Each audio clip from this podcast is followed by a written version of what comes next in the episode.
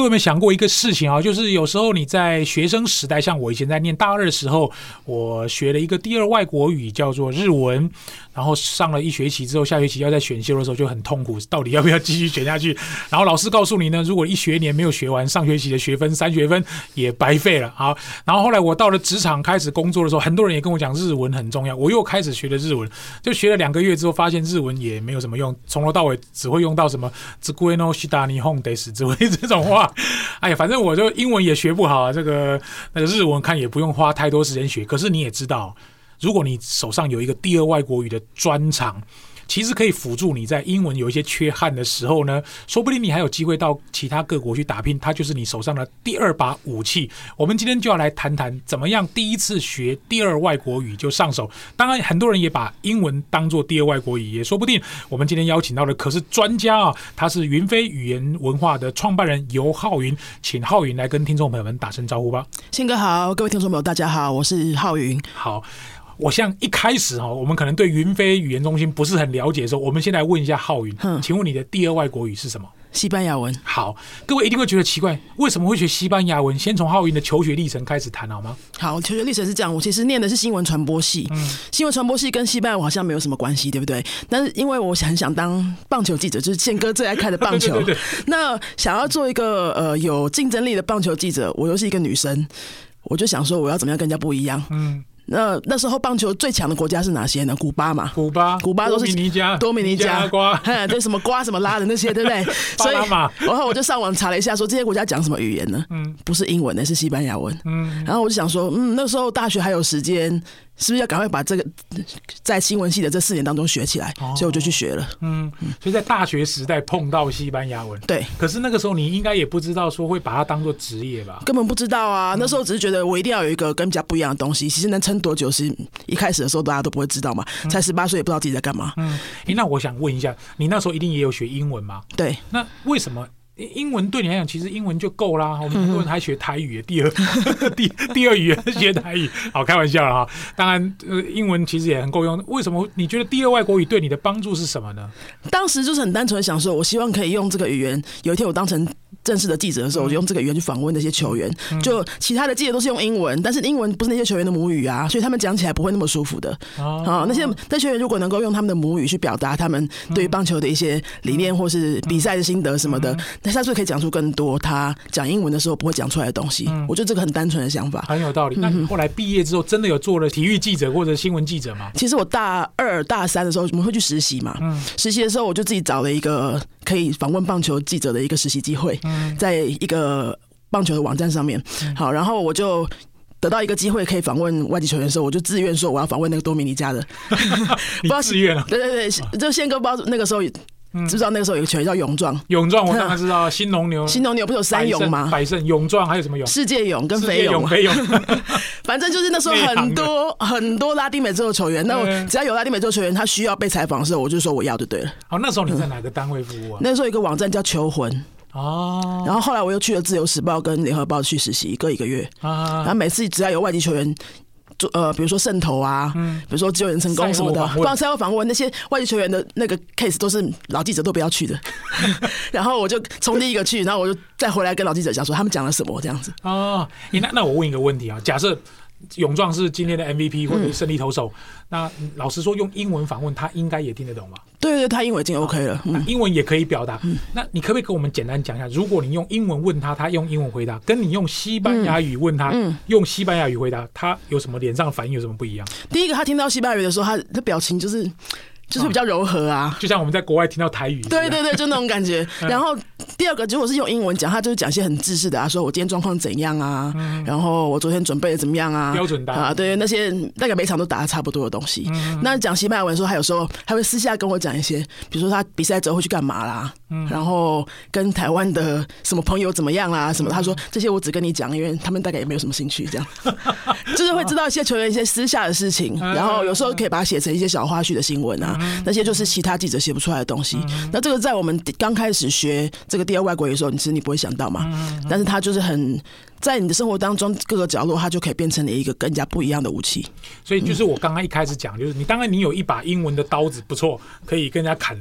可是如果你还有第二把刀，可能是日文，可能是西班牙文，可能是其他各国语言，对你的职场工作也有一些加分。好，那我想问一下，就是你离开了这个体育记者的工作之后，嗯、那你后来的工作生涯有用到第二外国语吗？或者是说，第二外国语真正对你的职场的帮助是什么？好，呃，离开记者之后，我去当老师了。嗯，那因为我在大学的时候常常去家教。英文啊，后来我觉得自己还蛮喜欢教的，那我就去当老师。那一开始是当英文老师，后来英文老师当久了之后呢，我认识了很多在台湾教英文的外国老师嘛，然后我就觉得他们都可以用他们的母语来赚钱，为什么我不行呢？我的用我的母语来赚钱是什么意思呢？就是我去教外国人中文嘛，中文是我的母语，我可以去教外国人中文。那我不想要去。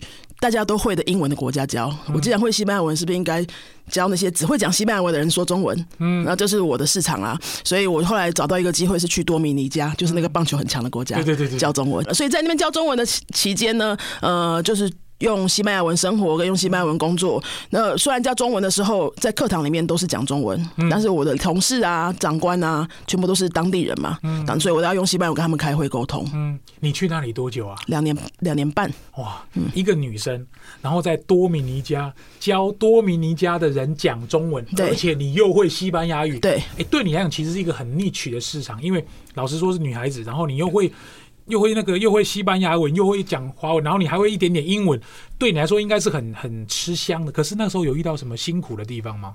很辛苦的地方其实都不在语言上面，都不是语言，嗯，都是呃，你以为你会语言就可以解决什么事情，但是有时候就是除了语言之外，还要会一些他们的思维，那也是会他们的语言之后才有机会去了解的。比如说，呃，刚去的最大的冲击就是他们对时间是完全没有观念的。那个没有观念是什么地步呢？是说，呃，像台湾，如果你迟到五分钟、十分钟，你可能会说个对不起，对不对？可是在那边。就迟到两个小时，他还是小小的跟你说，就是，两个小时没有什么啊，就不用赶啊。就他们是整个国家都是慢慢来，哎、欸，对，慢慢来，我等你的概念。哇塞，整个国家是没有没有时间观念的，那所以也不会有人为了迟迟到而生气或暴暴怒什么的。因为他们为什么会这样呢？我后来了解是因为他们。整个国家是电力是供电不稳，所以啊，随时都有可能停电是不预警的。然后停电会停到什么时候也不知道啊，电什么时候来不知道，所以他们就整个非常随性，因为电没有什么都不能做嘛。所以呢，这个都是要去了当地生活，然后了解他们的语言。然后后来我发现，他们的语言里面就有一个字叫做 ahorita，这个这个字呢什么意思？就是它可以当过去，可以当现在，可以当未来，同一个字哦，就是可以是以前，可以是现在，可以是未来。一个单字，一个单字，对，什么意思？就是可以，可以是它可以是几分钟以前的意思，可以是很久以前的意思，可以是很久以后的意思，就是看你用在句子里面。你再把这句话再讲一遍。这字叫 ahorita，ahorita，嗯哼，它就要放在不同句子里面，它就是不同的意思。哦，所以对他来讲，迟到就是现在。对，有可能是这样。说我我待会打给你，那个待会就不知道什么时候。可能明年，所以从语言里面又可以发现，去证实这个他们对于时间这个概念的认知是怎么样的。所以你要适应，的确可能是比语言更难适应的。对，我我们从旁边的朋友的角度来看你啊，当然你的工作有西班牙语，然后你的另一半有西班牙语，谈谈工作跟这个另一半都绑在西班牙语身上，你个人认为的好处，跟你觉得有什么？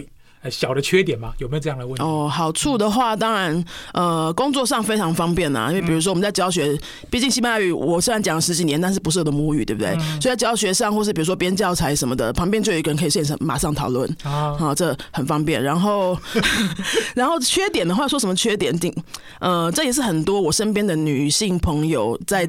听到说嫁给外国人好像不错，因为没有婆媳问题。但是他们也会呃有担忧的，就是说我一辈子都要用外语去跟外另一半沟通，是不是很辛苦？嗯哼。那这个方面的辛苦呢，其实是在比如说两个人的观念真的真的有一个点，就是讲不通的时候，然后你就很想要讲你的母语去沟通，但是你知道那个你讲母语是没办法的。好，就是那些比较深入的点，或是吵架的时候，嗯，那你就会觉得啊，这个时候他如果可以用中文。母语跟我沟通是不是就很很舒服？哎、欸，其实我觉得他的中文算还可以。嗯哼，他他自己从瓜地马拉过来台湾，有没有生活上适应的问题？那现在真的要说有什么呃还不适应的地方的话，就是我们表达的方法。嗯、因为华人对他们来说，我们我们。表达的方法是很婉转的，嗯，嗯，他觉得我们怎么讲都不够直接，到底可不可以直接讲？所以他都是直球对决，对对对对，直接丢直球。对，比如说他他嗯，我们去买东西，然后店员就会说：“哎，这个东西现在比较少哦。”啊，比较少是什么？那就拿出来啊。然后其实比较少是什么？宪哥，一般比较意思就是没有，就是没有嘛，对啊。然后他就说：“那比较少就给我啊。”就是类似这种直接、直接、间接的这种感觉，是大概是这样子。这个东西最近比较少哦，比较少。其实我们的意思就是他没有，对，我们就会知道说那就没有就走了嘛。对对对。然后他就会很生气的说：“为什么为什么不跟不跟我讲？就是没有啊。” 然后要不然就是比如说呃，对方可能会说：“那这个可能要等一下，对不对？” 等一下，等一下是多久？五分钟、十分钟、二十分钟？然后他说：“就等一下。”那对方就是他发现为什么台湾人都不喜欢给一个数字哦，嗯，类似像这样，对，了解。嗯，好，我们今天这一段要结束之前，我想跟各位复习一下，因为今天尤浩云他他是一个西班牙语是第二外国语的专长，她的老公是瓜地马拉人。待会下一段由专家来跟你解释一下，怎么样在职场当中学好第二外国语。刚刚浩云提到了他自己的求学背景，以及他自己只身到这个尼加拉瓜、瓜地马拉的老公到台湾来生活上的一些不适应的地方。不过，我觉得他的身上有很浓厚的学习的细胞，而且他有很热情的教学态度。我自己在认识他几年当中，我都觉得只要一谈到语言跟教学，他的整个人就很狂热起来。我们今天邀请到的是尤浩云，在今天第二段开始之前，我们要谈谈西班牙语的开始。我请浩云跟听众朋友们用西班牙语打招呼好吗？Buenas noches, bienvenido a programa de 宪哥。这什么意思啊？我只有宪哥听得懂。这个这样讲的是晚，各位大家晚安，然后欢迎来收听宪哥的这个节目。哦，好，很好。我们来谈谈，因为第二外国语有很多的选择。像我刚刚一开始的时候，我提到，呃，我以前大学是学日文，只是我爸爸、我妈妈跟我讲说啊，反正我们受日本教育。嗯。然后我阿公阿妈那段时间受日本教育，如果你可以选日文，不错。我现在想想起来，我们以前念逢甲好像也不知道有没有西班牙语，我有点忘了啊。好，怎么样选第二外国语？你有没有这些选择的诀窍呢？选择诀窍，呃，我建议大家是两个方向去思考。嗯、第一个就是实用性嘛，大家最 care 的就是实用性。嗯、那第二个是很多人说我其实真的就是用不到。那这个用不到的话要怎么选呢？选感觉。凭凭感觉去选是真的。那我先讲第一个实用性，实用性就是呃，大家可以去思考一下，比如说你在工作上，你的公司里面有没有跟哪些国家特别会有业务往来？哦，虽然现在没有，可能以后会有，或者说现在的这些比比较特殊的国家客户是你不用去的，你不用直接接触，但是以后会有这个机会啊。好，那就可以选这个语言。那中西班牙文的话是在这方面是 CP 值算很高的语言，因为除了嗯整个北美到南美，除了美国以外，其实往下面全部都是讲西班牙文，这个阿根廷、巴西、瓜那个什么巴拉圭、乌拉圭，对那些四个字的国家的名字很长的。好，从墨西哥往下只有巴西不是而已，只有巴西是，对对对，其他都是。对，那如果您常去美国的话，其实您应该也会发现，呃，美国的所有的路标，第一个语言是英文，第二个下面的语言就是西班牙文。哦，就是像台湾的路标是中文配英文，对对。对，所以美国是英文配西班牙文。那呃，我可以讲一个我在美国旅行的时候的经验，我去了呃。洛杉矶，嗯，去三天，去转机三天，然后呢，这三天里面我传我全部都没有讲到英文，我全部都用西班牙文。就是旅行沟通什么的，然后在当在那个地方有很多呃墨西哥裔啊、哥伦比亚裔的那些移民嘛，所以只要去他们的店家里面，然后你会讲西班牙文，全部都可以得到很好的折扣。就是呃，这是没有想到的一些呃小插曲啦。那呃，所以 CP 值很高，西班牙西班牙文是 CP 值很高。那如果呃会觉得这些国家太远，可能真的就是没有用到的机会，呃，会建议东南亚语言可以考虑。嗯。嗯，像我自己的语言中心，我们有泰语、越南语跟印尼语的课，那这些。来学这些特殊语言的人呢，他们也就是觉得这些国家很近，有一天我会去那边经商啊，嗯、然后是我在那边有一些亲戚啊。嗯、虽然现在没有及时用到的机会，但是它的几率是高的。对，而且现在国家的政策是往南向，对，是南向嘛，所以这个部分其实也是一种选择。嗯、当然，我们周边其实最多的就是日语跟韩语啊，可能他们就是看日剧啊，看韩剧啊。嗯、像我老婆自己就在学日韩语，嗯，我说你这这英文都没有讲的很好，学韩语，她。热，我对那个韩语热情的不得了，因为他要看韩剧嘛，他可能会去韩国玩。反正总之，你第一个要找一个 CP 值高，然后或者是你自己真的有兴趣。好，当然西班牙语，我认为它是一个很很很重要的语言。当然，你可以从自己的角度去看。那一开始要学习，我相信障碍也很多。像我每次看就是看什么阿斯阿斯塔拉维斯塔，就只有 只会从头到尾就讲这一句。好，一开始要学习一个新的语言，难度一定很高。你建议我们听众怎么开始呢？先选定语言之后呢，你就可以先考虑一下，我对这个语言的期待是什么？嗯，好，如果期待是呃培养一个兴趣，然后过一阵子之后看看怎么样再说，也没什么压力的话呢，我建议呢你就用自然学习法。什么叫自然学习法？就像婴儿学语言那样子啊。好，那这跟我们平常。呃认知里面，就是我们在求学过程当中学英文的经历是不一样的嘛。嗯、我们求学过程中学的，我们这一代的人学英文的经验是怎么样呢？就是考试啊，嗯，背单词啊，背单词啊，还有什么先哥？对。然后什么片语啊？对，还有文法啊，好那些，那这些都是我们的成人，我们补习班的成人学生常常会有的质疑，说你都没有教文法哎，你都没有教单字哎，我没有背单字会怎么讲话？嗯，那这就是我们对于语言学习的旧有认知。其实那个方法如果真的很有效的话，现在你的英文就应该要很好，不是吗？但是你的现在的英文如果都觉得呃还还不够好，或是很有问题的话，那那个方法就是需要调整的嘛。所以我们建议的方法呢，就是既然它是第二外国语，它又没有及时。马上需要用的这种急迫性，呃，给自己一点空间，用像婴儿学语言的那种方式学。那我们也把这种方式放在我们的教学里面，是怎么是怎么样的概念？就是比如说，我决定明我明天要开始要学泰文，好不好？好，那你要你要不要先从泰文的字母开始学？应该是不用吧？应该是不用对不对？你讲话生活上对但是大部分学员都会觉得说啊你要先教我字母哦不会字母怎么讲话。嗯。好那这个字母的名词就应该要先把它拿掉。先丢掉对对好就是不要先从字母开始因为你学字母那个发音对讲话是完全没有帮助的嘛。就像学中文先学波波 m 佛三十七个符号可是你也不会讲话啊。好所以我们把字母的这个名词先拿掉所以先从句子开始学。那怎么从句子开始学呢？最好的方式我建议就是你找一个母语者。嗯，那个那个外国语言的母语者帮你录一段你自己的自我介绍，他来录一段我的，对对对，你用中文写给他嘛，同时你用英文写给他，然后他帮你录起来，就是你自己个人的自我介绍，大概不要长，大概就是五十秒到六十秒。哦，好，那这一段呢，你一定不会知道它的里面的句子的结构是怎么样的，文法是怎么样的，那些文法通通都不要管，好，就是一直听就对了。第一天呢，你就一直听十分钟，那个自我介绍你就洗脑十分钟，听的，然后第二天你就要开始学抖音。Shadowing 是那个英文 S H A D O W 影子那个字，对，嗯，影子是什么呢？就是你当那个录音的影子。哦，好，所以那个录音放着，你不管你能够模仿多少，就是听到什么声音就给它发出来，对，你也不知道那是不是一个单字都不重要，嗯，就跟着它发出来。那你会发现，第一天你可能就只会跟上两个字，那也没关系。然后第二天呢，再继续十分钟。可能你跟上的字会越来越多，嗯，然后你会本来跟不上一个完整的句子，你慢慢就会完整了。嗯、那这样子，我自己是呃试验过了泰语跟俄罗斯语，都是我不会的语言，啊、嗯，我就请一个母语者帮我录，然后我就每天。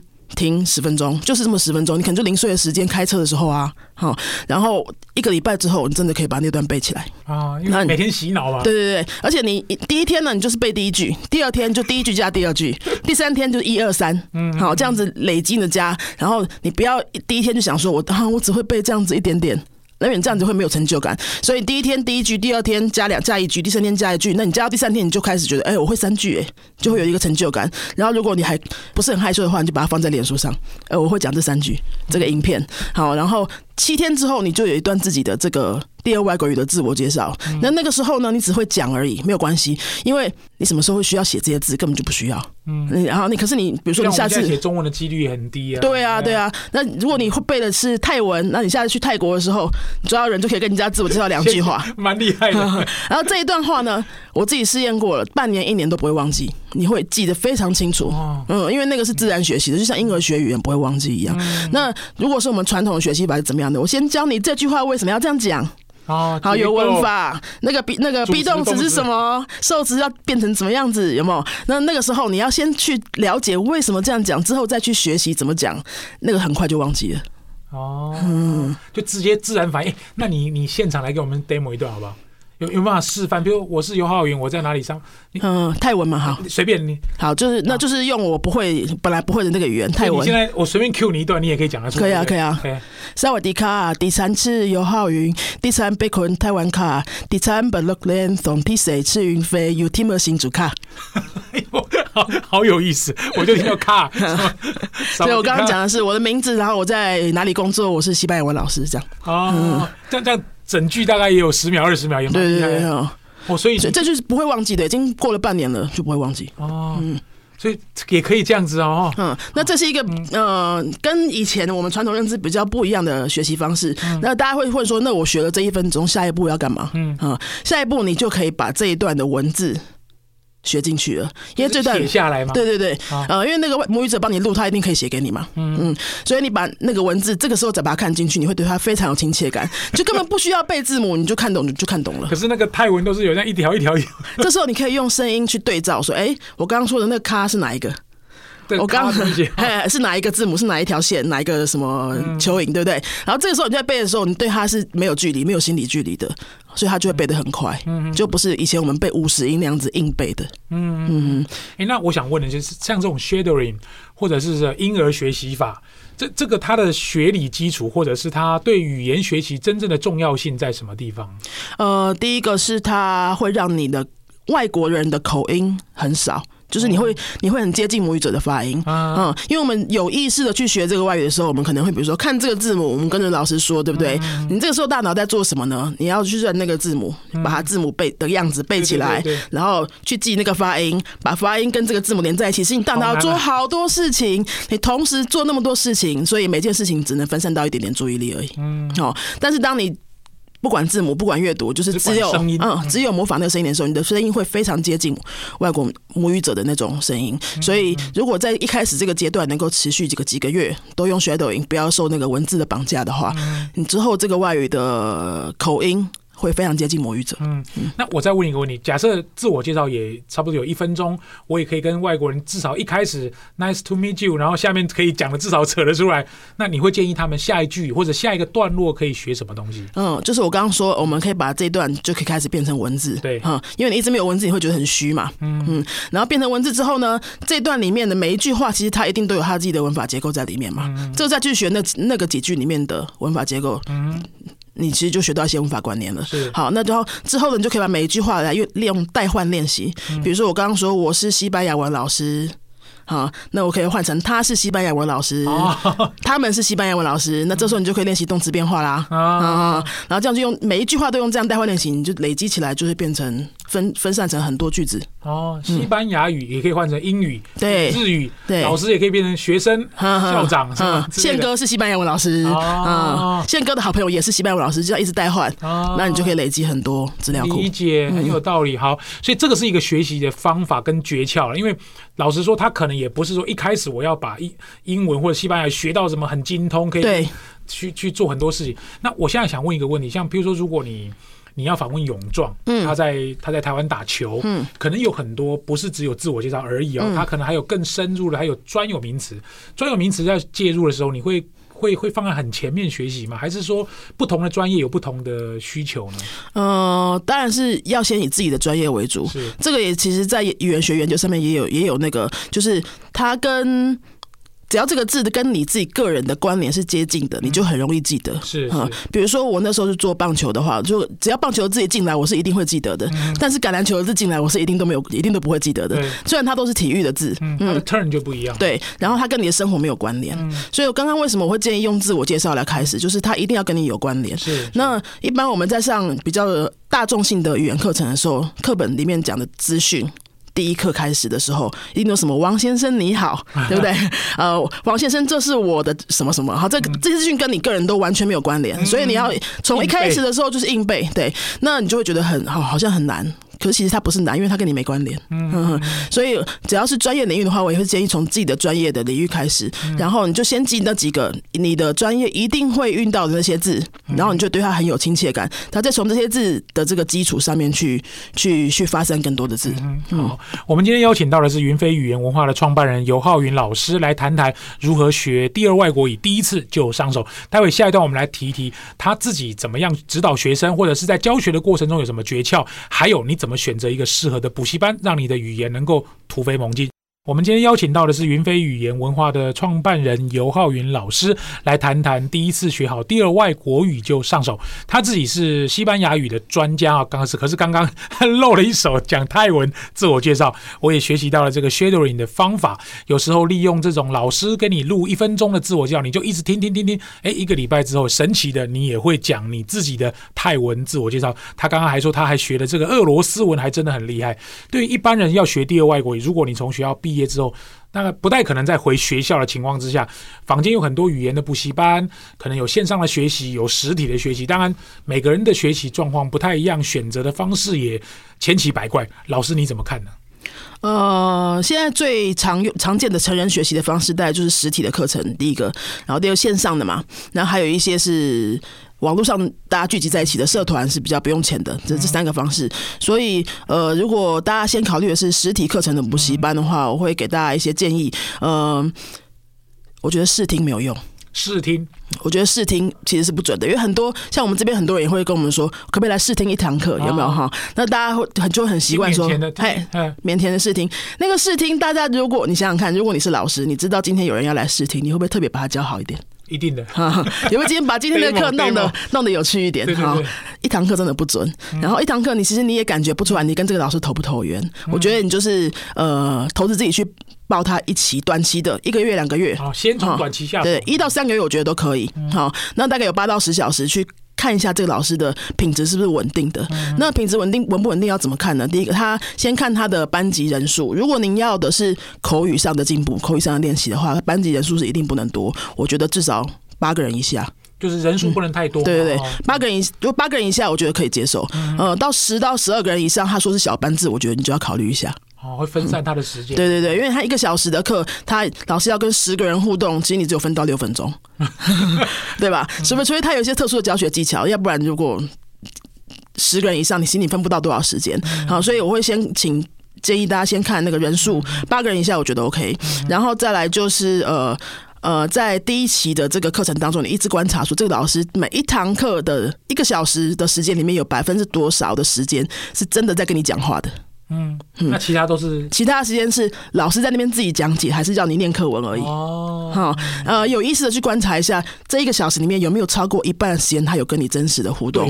互动是那个互动什么意思呢？看着你的眼睛问你问题，让你回答，或是请他，或是他请你问问题，或是他请你跟学生互动。嗯，好，这种真实的互动是没有课本的那种，不是念课文的那种，比例有多少？嗯嗯嗯。那在第一期去观察说，如果这个有超过一半的话，我觉得这个对你会有帮助。对对对，嗯。尤其是语言嘛，你就嘴巴都没有打开，你说你要学会一个语言，我大概我也不太相信。对对对，但是真的就是有很多课程是。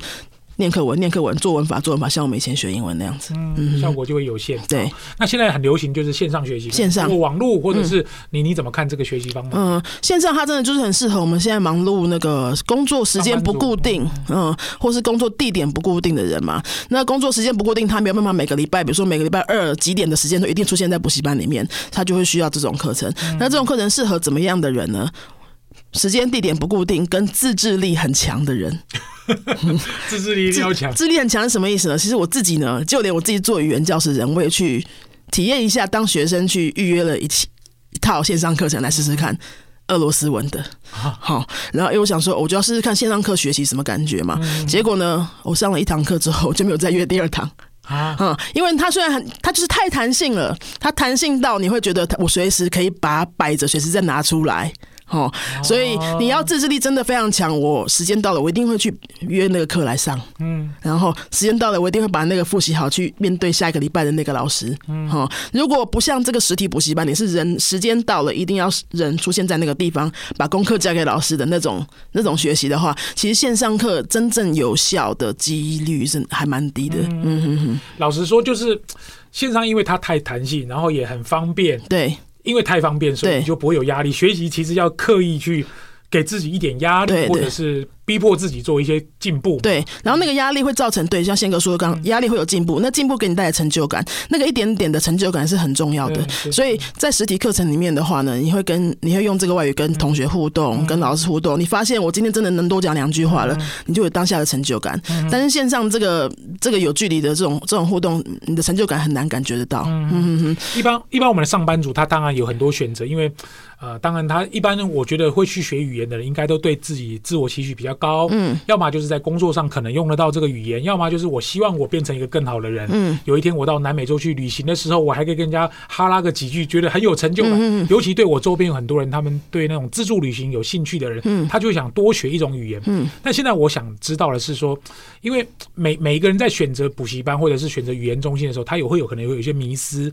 他可能会看广告，嗯，知名度比较高的，或者是连锁的什么全国性品牌。当然，我认为这个可能各有其优点，或或者你你可能会有些缺点。老师，你怎么从专业的角度来看这个题目呢？呃，当然大品牌一定有它的一个品质保障。我以前待过连锁的补习班，呃，它的它的教材，比如说教材已经发展很多年，是非常完整的，嗯、因为它有一个很强大的团队在后面帮他做这件事情。呃，那这些品质上，就是它会有一个水准在。好、那它的你要考量是什么呢？您喜欢那一种比较商业模式的经营方式吗？嗯、这跟学生有什么关系呢？就是说，他如果是连锁的，他。对于人数的限制是一定是比较有限制的，比如说一个班，他就一定要比较大班，嗯哦，然后他的他对老师的要求会比较高是没有错，但是他对老师的管理会比较严格，所以老师不太有发挥的机会。了解，所以老师他会比较像是一个教学机器啦，就是我复制这个教法，反正你教学手册里面这样说要这样教，我就这样教，因为我演出来，对，我在任何一个分校都要教的一样。嗯，好，我只要是这个课的第几页到第几页，我就是要教成这个样子。那这个会呃，对于有经验老师来说，他没有差。那那对比较没有经验的老师来说，他有时候没办法那么快进入，那他这个品质会有不稳定的地方，就会在这边。嗯，那。呃，如果是比较小型的私人的这种机构的话呢，呃，你可能就是学生会考虑的是稳定性的问题。那这么小，他没有品牌，对，老师会不会就跑掉了哈？然后他这个品牌可信吗？这样，那他的优点呢？他就会是，如果他是呃自己几个老师自己这样子经营的，他他他会很专注在这个教学里面，好，他没有其他的，比如说商业利益要去考量，他就是。教就对了，嗯，然后他跟你的人的这个互动会比较有温度一点，嗯，对。那你进去这个补习班，感觉会比较不像补习班，好像你去一个老师的家，然后你进入他的生活，看看这个外国人的生活长什么样子，然后学他的语言，这样，嗯，那他给你的感觉是完全不一样的。一个是呃大有系统有效率，哈，另外一个可能走比较温暖路线，然后呃进入你的生活这种感觉。那就看你要什么东西，因为自己一定要清楚知道你自己到底要什么。好，我接下来想问一个问题，就是。呃，我知道浩云自己有在钻研一些教学方法，嗯，可是从我的角度来看，我一直觉得，呃。教语言就教语言，为什么还要研究教学方法？可是我相信你一定觉得教学方法跟教学技巧对教语言来说一定非常有帮助。嗯，这个教中教，学中学啊，你自己是怎么体会？然后你自己怎么看穿这里面一些教学的技巧要怎么突破？你怎么看呢？嗯、呃，我常常会回想我在第一年教语言那时候菜鸟的样子哈。嗯、呃，那个时候我们菜鸟老师怎么教的？我们就是看着教学手册教啊。手册写什么？每个外语。教材都会有一个教师手册嘛，手册说这样教，那我们就这样教。那我们那时候真的有去想说，学生这样学会比较快吗？根本不会想，因为你没有你没有能力去想，你就是把它教完就好。好，所以呢，我自己去回想跟比较我现在教的这个版本呢，我可以很打包票的说，如呃这个时候现在的这个版本跟十年以前的那个版本，我的学生会学快十倍。嗯哼，因为有方法的教跟没有方法的教差太多了。那当老师自己都没有很清楚这个教学是不是。这条路线真的有用的时候，学生学的他就是一个跟着老师一起摸索的那种感觉，好，所以他在从零到一的时候会自己也会摸索很久，因为老师也在摸索嘛。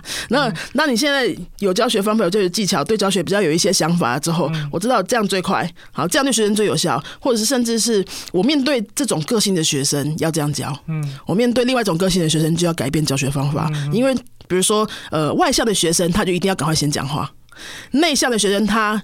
不要赶快逼他先讲话，哦、先看示范。对 对对，或者他要很有安全感之后才会讲话。嗯，嗯，那不能把那个需要安全感的学生一开始就逼疯了。哦、所以像这些这种很细微的调整啊，都是在学习教学技巧之后，呃，可以才比较能够体会到的。嗯、很有道理。嗯，呃，可不可以举一个例子，把你的教学现场或者教室的样貌，或者是你在教哪一个段落的时候，跟我们现场听众朋友做个简单的说明或示范案例好吗？嗯。比如说以西班牙文来说哈，因为大家都是从完全不会来学的嘛。那第一堂课呢，我们就是我刚刚说的，我们不会先教字母，嗯嗯，我不先教字母教什么的，我们先请大家站着，然后。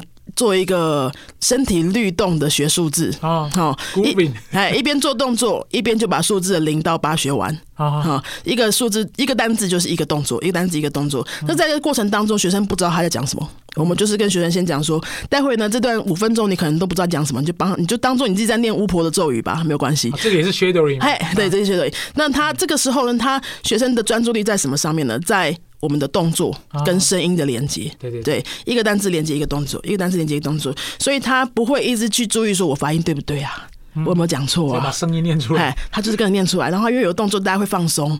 第一堂机的课程的那个肌肉一定要先放松，你才学得进去。因为大家想外语都会很紧张嘛。好，在这个五分钟结束之后呢，我们就回到教室坐好，然后就把那刚刚我们念那些字的字卡都拿秀出来。好，就是可以看字母了。这时候才可以看字母。然后说刚刚我们的。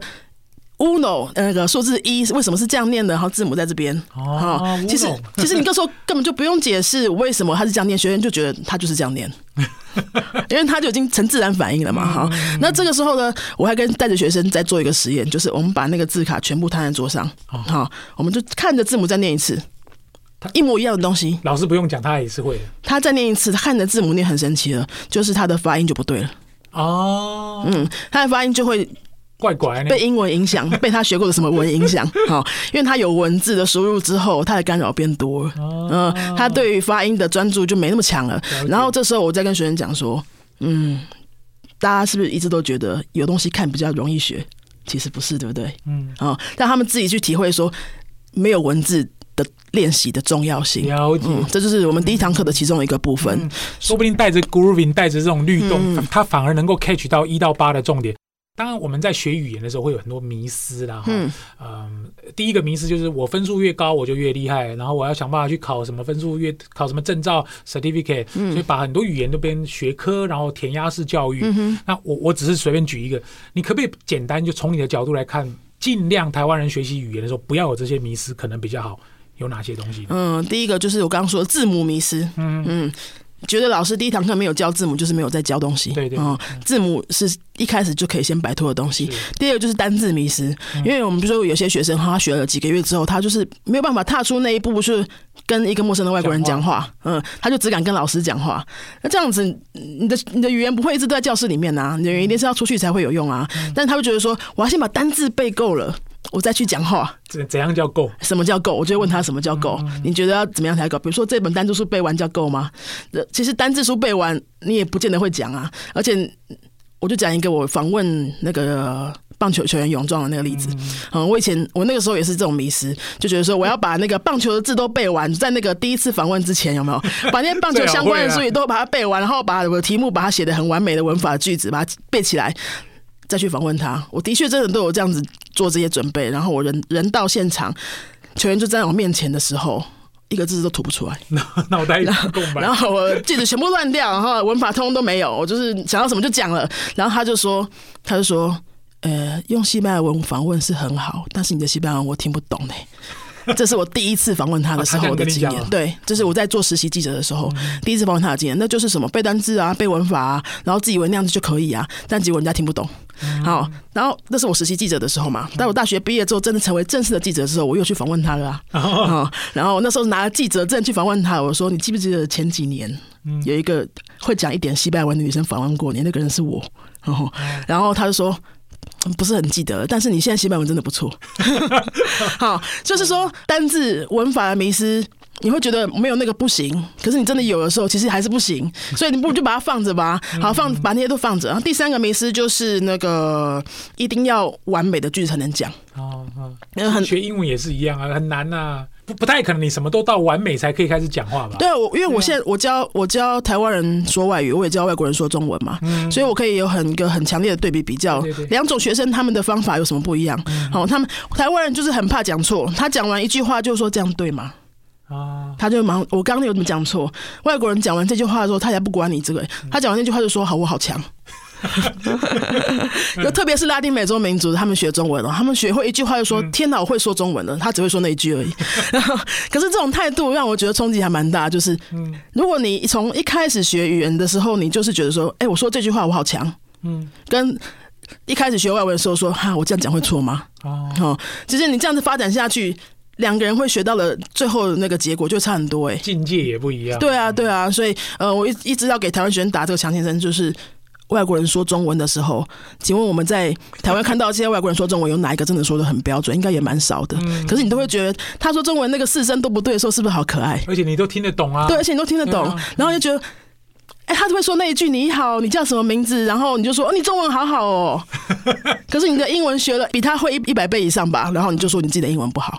嗯，就是对对对，你一直不断的自贬跟一不断的夸呃夸奖外国人，这是什么心态？所以这个迷失就是说呃。要相信自己是可以做的很好，然后不要讲到完美，先求有再讲好，才求好。嗯。嗯，反正我们就是从零开始嘛。对，有了十分也可以讲，对，有了二十分也可以讲，就算有三分也能讲。对对对，他听懂最重要嘛。他听懂就是，不然就像我刚刚说，我第一次访问球员那个例子，你讲的你自己以为很完美，就是他听不懂。啊，或者是加一点点简单的语言，然后加一点肢体语言，或者加一点动作，对，他其实可以理解你的意思。对，然后现在有手机又可以查照片，用一个照片你也可以沟通啊，嗯，就有很多策略可以帮助你，其实只会单。字也能够沟通。嗯，今天尤浩宇老师给我们很多学第二外国语的信心啊！我也希望这一集让你第一次学好第二外国语就上手，也能够让职场工作者有满满的收获。